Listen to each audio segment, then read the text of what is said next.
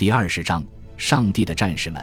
然而，威廉方面并没有多少时间来庆祝自己所取得的胜利。很快，就在一零五四年新年到来之时，急于一雪前耻的法兰西国王亨利便卷土重来。他组建了一支大军，而这支军队与之前入侵安茹的军队有几分相似之处。当然，所不同的是，现在站在国王一边的是杰弗里。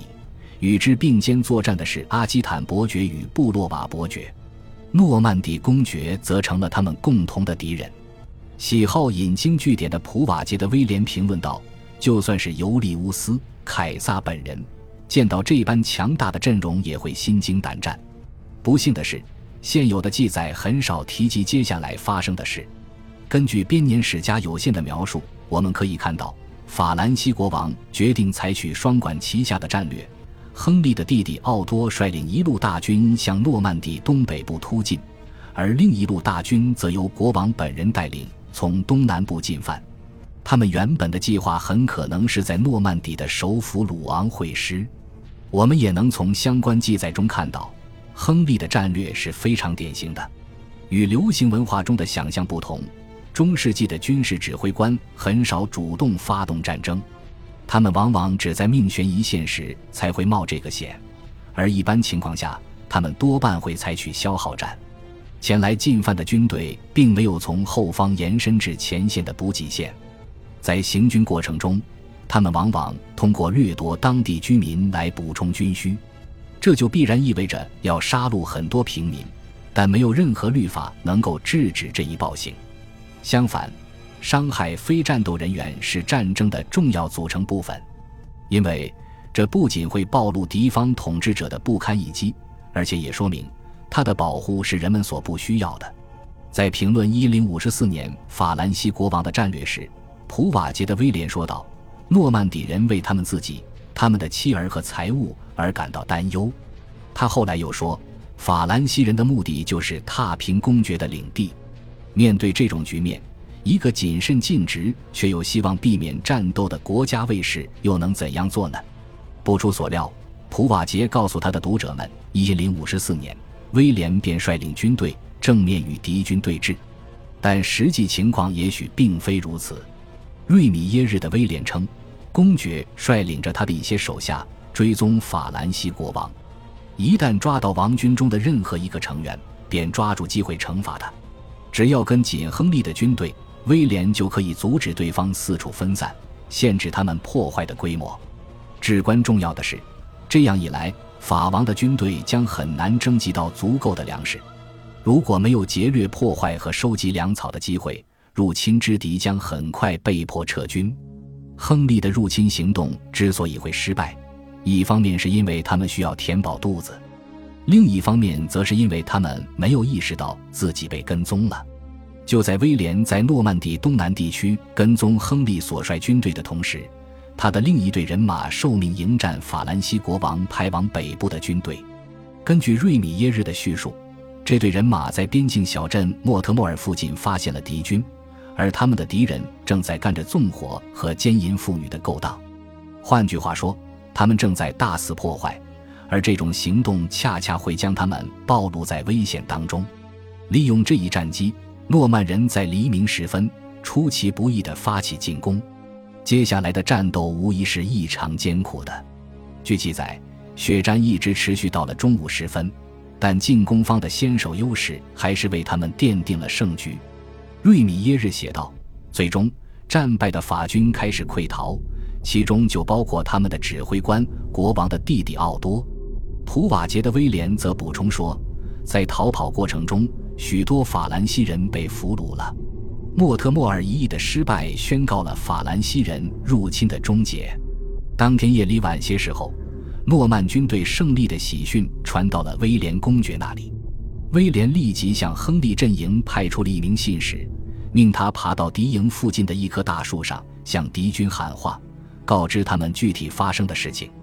听到这个出乎意料的消息，国王非常震惊。普瓦捷的威廉说道。他不再迟疑，立刻叫醒所有士兵，让他们在天亮之前便全数逃走。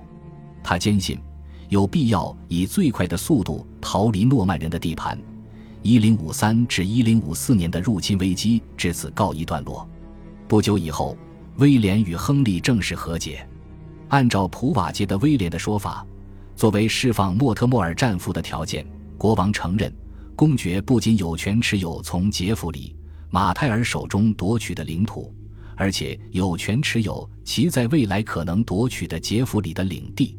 换句话说，威廉成功的迫使亨利放弃了他与安茹的联盟。这样一来，未来的战争只会在诺曼底的南部边境上爆发。但对威廉来说，仍有一个问题亟待解决，那便是如何处置那些曾支持过法兰西国王入侵的诺曼人。毋庸置疑，作为叛军首领，阿尔科伯爵交出了自己巨大的城堡，并被放逐，终老他乡。阿尔克伯爵垮台后，他的支持者也落得相似下场，这给了威廉一个难得的机会，能够在上诺曼底地区加强自身的权威。他把从叛乱者手中没收的土地赏赐给了那些真正忠心之人。几乎可以肯定的是，这也令这些人更乐意为其效忠，并为之服役。在这场失败的叛乱中，另一个重要的受害人是伯爵的哥哥莫热。他卷入此事的详情已不得而知。后世的编年史家大多认为，他成为共犯是理所当然的。但就整体而言，同时代的人没有如此急于给他定罪，他们之所以如此小心，多半是因为考虑到了莫热的身份。他不仅是公爵的半个叔叔，也是鲁昂大主教。威廉根本不可能像赶走他的弟弟那样，轻易地解除莫热的教职。为了确保能在一千零五十四年春铲除他，威廉不辞辛苦召开了一次特别的宗教会议。从普瓦捷的威廉的描述中可以看到，大主教的罪名只有一个，即他无法胜任自己的职位。显然，这一罪名纯属捏造。但无论如何，莫热还是被免除了教职，并被流放到了根西岛。他在那里度过了余生。实际上，莫热也许并不比其他与他同时代的任何一个教职人员更差劲。他的不幸仅仅在于。他受到了自己兄弟叛乱的牵连，而在他的时代，他所领导的教会也经历了一场翻天覆地的变化。在诺曼人最初到达诺曼底时，他们是以教会破坏者的身份出现的，他们是抢劫成性的维京人，也可以说是搜刮财宝的海盗。他们像狼一样扑向各地毫无防范的大教堂和修道院，他们在此大肆屠杀，并卷走金银圣物。按照基督教会的存在形式，很少有宗教团体能够幸免于初期的猛攻。至于修道院，除去几个特例以外，很可能无意逃脱厄运。在这几个例子当中，僧侣们都抢先侵略者一步逃到了邻近的地区，这才得以在流亡中保存他们的宗教共同体。当然，诺曼人很快就定居下来，并接受了更为安宁的生活。他们的领袖急于适应主流社会的各种规范，因而也皈依了基督教。在他们到来的几十年间，诺曼底的公爵们重建了一些被他们的祖辈所毁掉的修道院，为吸引此地之前的居民回归，他们承诺为这些人提供保护并归还财物。但这一过程在最初的几代人中进行的异常缓慢。到了公元一千年前后。仅有四家修道院得以重建，直到一千零二十五年，库唐斯主教仍在鲁昂过着流亡生活。他和其前任主教们几乎放弃了他们位于西诺曼底的教区，任由其为异教徒所控制。公元一千年以后，事情开始起变化。理查二世重建了海岸城镇费康的修道院，并邀请著名的僧侣改革家沃尔皮亚诺的威廉。出任新一任的修道院院长。当时的人们都说，如果有权势的人真的要为宗教事业做点什么的话，他们就应当去寻求威廉神父的帮助。沃尔皮亚诺的威廉生于意大利北部，因而曾在克吕尼修道院受训。十世纪早期的那场影响到清修制度乃至于整个基督教社会的改革，正是从那里发源的。据称，他一开始拒绝了理查公爵的邀请。他宣称，即便是对于有如此才能的他而言，诺曼底也过于野蛮，无法被教化。